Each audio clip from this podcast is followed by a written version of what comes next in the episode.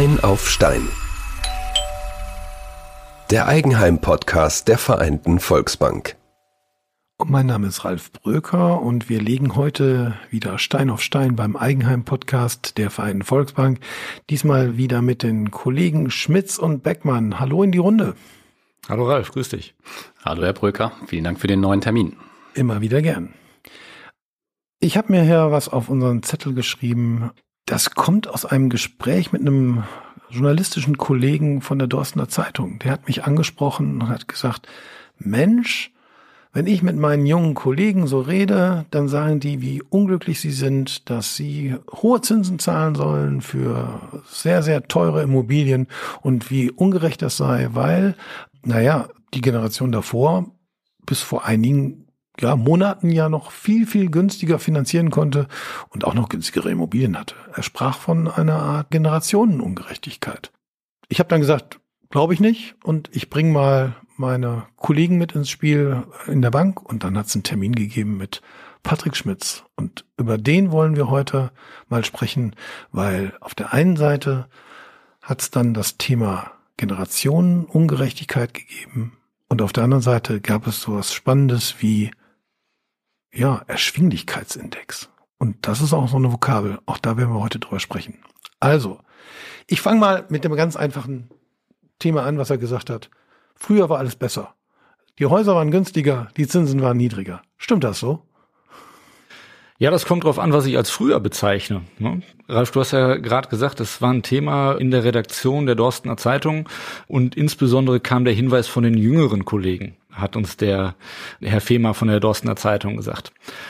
Und ja, das ist das, äh, der entscheidende Punkt, jüngere Kollegen. Das ist, wenn ich von früher spreche, sage ich ja, wenn man das wirklich kurzfristig betrachtet, ist es letztlich so, dass die Zinsen massiv angestiegen sind und sich die Erschwinglichkeit deutlich verschlechtert hat was die Immobilienfinanzierung angeht. Aber wenn ich dann auch schon ein bisschen weiter zurückschaue, sieht das schon wieder ganz anders aus.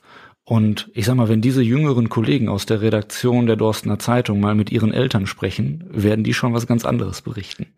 Herr Beckmann, wenn Sie so mit unseren Mitgliedern und Kunden und Kundinnen sprechen, wie sieht denn das dann aus? Hören Sie das dann auch, dass da, ja, gestöhnt wird, gemeckert wird? Also ich sag mal so, ja, gestöhnt wird, klar, wenn man halt einen Zinssprung von eins auf vier Prozent halt macht. Nur wenn man halt die Generation sich da vorher anguckt, ich sag mal, vor 15 Jahren hatten wir das gleiche, identische Zinsniveau. Gucken wir 30 Jahre zurück, waren die Zinssätze noch zweistellig. Von daher ist immer so ein bisschen mit Vorsicht zu genießen, halt alles war früher besser. Es waren andere Zeiten. Wir haben uns dann mit einem Notebook, mit einer Internetverbindung, mit einer, einigen Folien, mit einigen Daten dem Kollegen zusammengesetzt und haben dann wirklich mal gemeinsam reingeschaut, wie diese Entwicklung gewesen ist. Patrick, ähm, was war so die wichtigste Erkenntnis bei der ganzen Geschichte? Ja, im Prinzip muss ich mich ja damit auseinandersetzen. Zunächst muss ich erstmal identifizieren, welche Faktoren sind entscheidend für eine Bezahlbarkeit einer Immobilie. Und ja, ganz naheliegend ist natürlich der Kaufpreis der Immobilie. Das ist ein entscheidender Faktor. Dieser Kaufpreis muss ja irgendwie geleistet werden, bezahlt werden. Das Ganze läuft in der Regel über eine Finanzierung. Somit habe ich den zweiten Punkt, die Finanzierungszinsen, die Finanzierungskosten letztlich, was mit reinspielt. Und natürlich die Finanzierungskosten, die getragen werden müssen, äh, müssen aus meinen laufenden Einnahmen bezahlt werden. Und somit haben wir da den dritten Faktor. Somit haben wir also diese drei Faktoren, der Immobilienpreis, die Finanzierungskosten und das Einkommen, woraus dann entsprechend alles bezahlt wird. Und diese drei Faktoren muss ich wirklich bewerten, wenn es darum geht, einfach mal eine sogenannte Erschwinglichkeit, also Bezahlbarkeit der Immobilie zu bewerten. Ist ja ein, eine sehr sachliche Vorgehensweise. So haben wir auch das Gespräch geführt. Also richtig an auf der Basis von Zahlen und auf der Basis von wirklich auch einer längeren Betrachtung. Herr Beckmann, wie hoch ist die Emotionalität bei diesem Thema? Oder sind alle sachlich, wenn die bei Ihnen im Büro oder am Schreibtisch sitzen oder Sie bei denen zu Hause sind und die Sachen besprechen? Ja, man versucht halt sachlich zu sein, aber Emotionen sind natürlich immer dabei. Ne? Also es geht ja um, um, um viel, um, um, sag ich mal, neues, neues Lebensumfeld und äh, die Emotionen spielen natürlich eine große Rolle. Ist ja auch eine große Summe, um die es geht, ne? logischerweise. Die Emotionen sind natürlich insofern auch beeinflusst, weil es ja vor wirklich ganz, ganz kurzer Zeit noch viel, viel einfacher war, eine Immobilie zu finanzieren. Das ist einfach so. Und dementsprechend, ja, haben die ein oder anderen Kundinnen und Kunden natürlich, stellen sich die Frage, naja, komme ich jetzt zu spät und naja, hätte ich doch mal ein bisschen das Ganze schneller, wäre ich das Thema schneller angegangen. Nur wir haben natürlich auch in der Vergangenheit die Erfahrung gemacht, die Wunschimmobilien, die gibt es nicht wie Sand am Meer. Und das ist einfach das Problem. Und man will ja auch keine unnötigen Kompromisse bei einer Entscheidung für eine Immobilie eingehen. Und man trifft da eine Entscheidung fürs Leben und dementsprechend darf man sich da einfach nicht vom Marktumfeld treiben lassen. Und ja, das führt aber natürlich dazu, dass manche Leute jetzt den Eindruck haben, naja, ich habe den Sprung nicht geschafft. Meine Eltern haben in den frühen 70er Jahren ein Haus gekauft, gebrauchtes Haus gekauft, haben das dann äh, saniert oder ein bisschen umgebaut. Die hatten Zinsen, die waren zweistellig. Und seitdem ich das weiß und weiß, dass wir natürlich auch in dieser Phase keinen Urlaub gehabt haben, gemacht haben, nicht weggefahren sind, nicht mit dem Auto, äh, immer ein neues Auto vor der Tür hatten, sondern gebrauchtes, dass beim Telefon so ein kleines Schloss dran war an der Wählscheibe, damit man keine Ferngespräche führen konnte, weil die waren so teuer. Also ich kann mich dran sehr, sehr gut erinnern. Das wissen der jüngeren Kollegen natürlich dann auch nicht. Ne? Ja, genau, das ist es. Also im Endeffekt muss man wirklich sagen, wir kommen aus sehr, sehr komfortablen Zeiten und das nimmt natürlich auch so die jüngere Generation gar nicht wahr, dass es außergewöhnlich komfortable Zeiten waren. Wir haben in einer Zeit gelebt, wo ich wirklich sagen musste, ja, eigentlich ist meine monatliche Belastung geringer, wenn ich dieses Objekt jetzt kaufe, als wenn ich es mieten würde. Und das kann ich ja nicht als Normalzustand eigentlich bewerten, dass der Kauf günstiger ist als die Mietsituation, ne? mhm. zumindest was den monatlichen Kostenaufwand angeht. Und da bin ich der Meinung, und das belegen letztlich auch die Zahlen und der, der weitere Blick in die Vergangenheit, bin ich der Meinung, dass wir wirklich eher im Normalisierungsmodus sind, muss man schon fast sagen. Und die letzten, ja, fünf, sechs, sieben Jahre eher außergewöhnlich waren, beziehungsweise schon fast zehn Jahre, die da wirklich außergewöhnlich waren. Mhm. Gibt einen bösen Spruch und der heißt neues Haus, neues Auto und zweimal im Jahr in Urlaub fahren. Ich glaube, das funktioniert heute auch nicht mehr so häufig, oder? Das, das, das stimmt. Das äh, sage ich mal. Je nachdem, was man sich dann halt, was man an mhm. Einkünften halt hat ähm, und seinen Lebensstandard halt nicht verschlechtern will, muss man schon irgendwo Abstriche machen. Mhm. Und äh, aber die heutige oder die Mentalität, die es vor 20, 30 Jahren nicht gab, die ist halt heute. Ne? Das Leben steht über allem und natürlich das neue Haus, das neue Auto, der Urlaub. Diese Normalisierung hat sich in einem, einer ganz bestimmten Kurve dargestellt, als wir mit den, dem Kollegen von der Dorstner Zeitung gesprochen haben. Ich habe das Wort vorhin schon mal genannt, Erschwinglichkeitsindex. Was hat das auf sich? Kannst du das mal ein bisschen im Detail erklären, Patrick, was mhm. man da so gemacht hat? Genau, also der Erschwindigkeitsindex berücksichtigt letztlich diese drei von mir genannten Faktoren, also Immobilienkaufpreis, Haushaltseinkommen und Darlehenszins, äh, Kreditzins, also Finanzierungskosten. Diese drei Faktoren werden da berücksichtigt und in einer Kurve abgebildet, letztlich. Und ähm, naja, das ist jetzt in so einem Podcast-Format relativ schwierig, da einfach mal so eine Kurve zu zeigen. Das wäre jetzt wirklich sehr, sehr hilfreich. Ich versuche es aber einfach mal auf der Tonspur abzubilden. Das ist halt dem Podcast doch recht zuträglich, wenn ich das jetzt schaffe. Ähm, und zwar diese drei Faktoren sind einfach in einer Kurve übereinander gelegt. Und wenn ich mir das wirklich einfach mal auf einer 20-Jahres-Achse anschaue, also von 2003 bis 2023, stelle ich fest, dass wir auf einem relativ konstanten Niveau gestartet sind. 2003 auf dieser 20-Jahres-Achse und in 2008 ging es los, dass die mit im Rahmen der Finanzmarktkrise, der weltweiten Finanzmarktkrise, dass wirklich diese Erschwinglichkeit deutlich zugenommen hat. Also es war also einfacher, ja. mit dem Haushaltseinkommen, das man zur Verfügung hatte, die Immobilien zu kaufen, die auf dem Markt waren, als vorher. Ja, ganz genau. Also die Immobilienpreise sind teilweise ein Stück zurückgegangen. Die Zinsen sind äh, konstant nach unten gelaufen und somit war es einfacher, die Immobilie zu finanzieren. Das hat 2008 hat dieser Effekt letztlich eingesetzt. Wir waren auf einem konstanten, konstant fallenden Niveau, also die Kurve ging konstant runter. Je weiter die Kurve runtergeht, desto einfacher war die Bezahlbarkeit der Immobilie gegeben.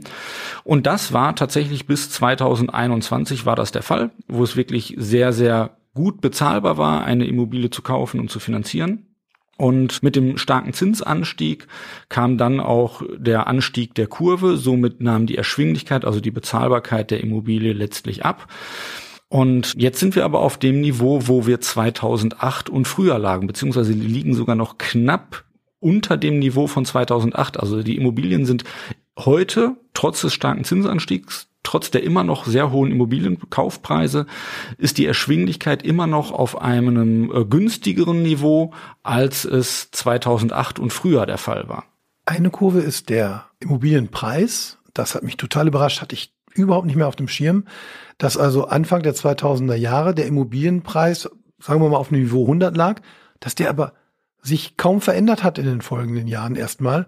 Also dass es da gar keinen Wertzuwachs gab an dieser Stelle. Angesichts dessen, was wir in den letzten Jahren so erlebt haben, wie sich die Hauspreise entwickelt haben innerhalb von kurzer Zeit, hat mich das total verwundert. Ich konnte mich null daran erinnern.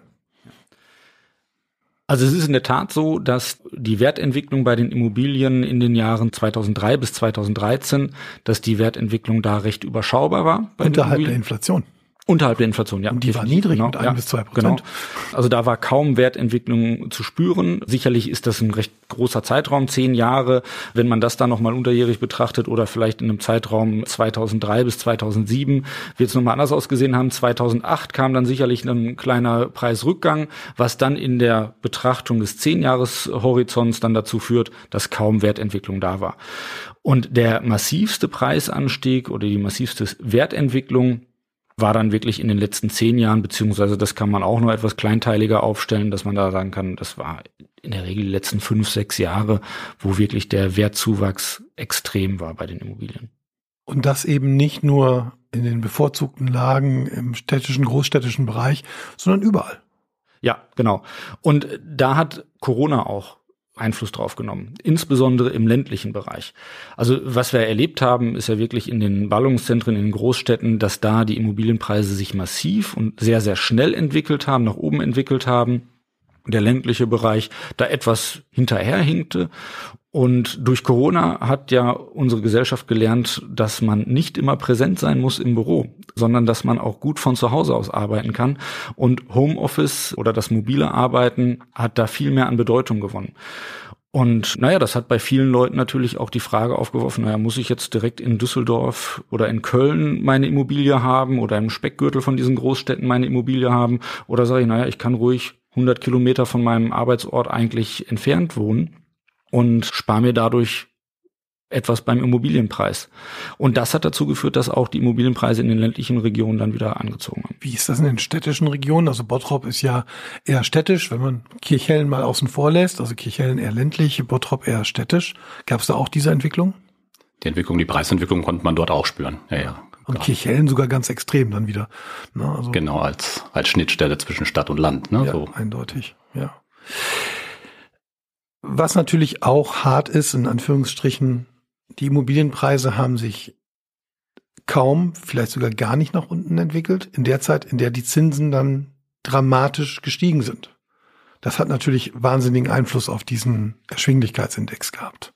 Mhm. Und zwar innerhalb von kürzester Zeit. Genau. Das, das ist so. Also dieser, dieser kurzfristige Effekt, der war natürlich wahnsinnig stark. Also wir, wir haben im Quartal, im letzten Quartal 2022 haben wir einen Preisrückgang von 3,6 Prozent bei den Immobilien erlebt. Ja, aber die Finanzierungskosten haben sich vervierfacht letztlich. Und wir waren in einer super komfortablen Situation, wenn man denn gerade angefangen hatte, sich nicht nur mit dem Thema zu beschäftigen, im Thema Immobilien zu beschäftigen, sondern wenn man in die, ins Bauen oder ins Kaufen gekommen ist. Bauen angesichts der Handwerkersituation natürlich durchaus ein bisschen schwierig, aber wenn man Finanzierung betrachtet und Preis betrachtet, was ich aber finde, ist, dass dieser Zeitraum, eben, da geht es nicht um Generationen, wo sich das so stark geändert hat, sondern es war ja innerhalb von 18 Monaten. Und deswegen empfinde ich den Begriff Generationenungerechtigkeit an der Stelle eigentlich nicht zutreffend, sondern man muss wirklich sagen, dass die fast historisch einmalige Situation über mehrere Jahre, wie sie vorhanden war mit niedrigen Zinsen und noch erschwinglichen Immobilien, die dann langsam wechselte in niedrige Zinsen und sehr teure Immobilien, dass diese, diese Phase, die ist jetzt vorbei und jetzt ist es einfach normal. Und das Normal ist immer noch günstiger als das, was meine Eltern erlebt haben. Und ich muss also sagen, ich habe 2005 dann unsere Immobilie erworben. Da lagen wir bei 4,3 Prozent. Das ist auch höher als das, was wir derzeit am Markt an Zinsen zahlen. Ne? Und das war für zehn Jahre festgelegt. Ne? Also es war jetzt nicht irgendwie auf 25 Jahre festgelegt. Ja, also von Generationenungerechtigkeit kann man hier sicherlich nicht sprechen. Es ist im Endeffekt eine Generation, die teilweise in der Niedrigzinsphase noch eine passende Immobilie gefunden hat und günstig finanzieren konnte und dieselbe Generation, die vielleicht einfach nur anderthalb Jahre später dran war, hatte dann schon die Situation so, ich habe jetzt die passende Immobilie gefunden und anderthalb Jahre später sind die Zinsen halt so gestiegen, dass die Kosten halt oder die Finanzierungskosten auch deutlich gestiegen sind. Und das ist ein und dieselbe Generation, die da teilweise von der Niedrigzinsphase profitiert hat und jetzt zurückstecken muss aufgrund des massiven Zinsanstiegs. Was so ein Index ja nie bringt, ist die Möglichkeit nach vorne zu gucken und vorherzusagen, wie sich das jetzt dramatisch weiterentwickelt. Wie gehen Sie mit solchen Werten um, Herr Beckmann? Sagen Sie, ja, also bleibt alles so, wie es ist, oder es wird nochmal wieder radikale Veränderungen geben? Oder ist das eher der Beleg dafür, dass man sagt, naja, guck dir das mal an eine Entwicklung hat schon Vorboten und man muss jetzt schon noch ein bisschen nach vorne schauen. Aber eine Glaskugel haben Sie doch auch nicht, oder? Nee, eine Glaskugel habe ich auch nicht. Man merkt so ein bisschen am Markt, ne, dass halt die Preise schon eine Verhandlungsbasis wieder gegeben ist, dass das der Interessent auch Zeit hat, ich sag mal, die Immobilie zu prüfen halt, wie gesagt, Verhandlungsspielraum halt gegeben ist und gut, wie sich die Zinsen entwickeln, wissen wir auch nicht. Und ja. Gibt es denn noch so überzogene Preisvorstellungen bei Verkäufern? Überzogene Preisvorstellungen gibt's noch, ja. Also ja. wenn man sich so die Portale halt anguckt, sind da immer noch die, die Mondpreise, so nenne ich die immer, mhm. vorhanden.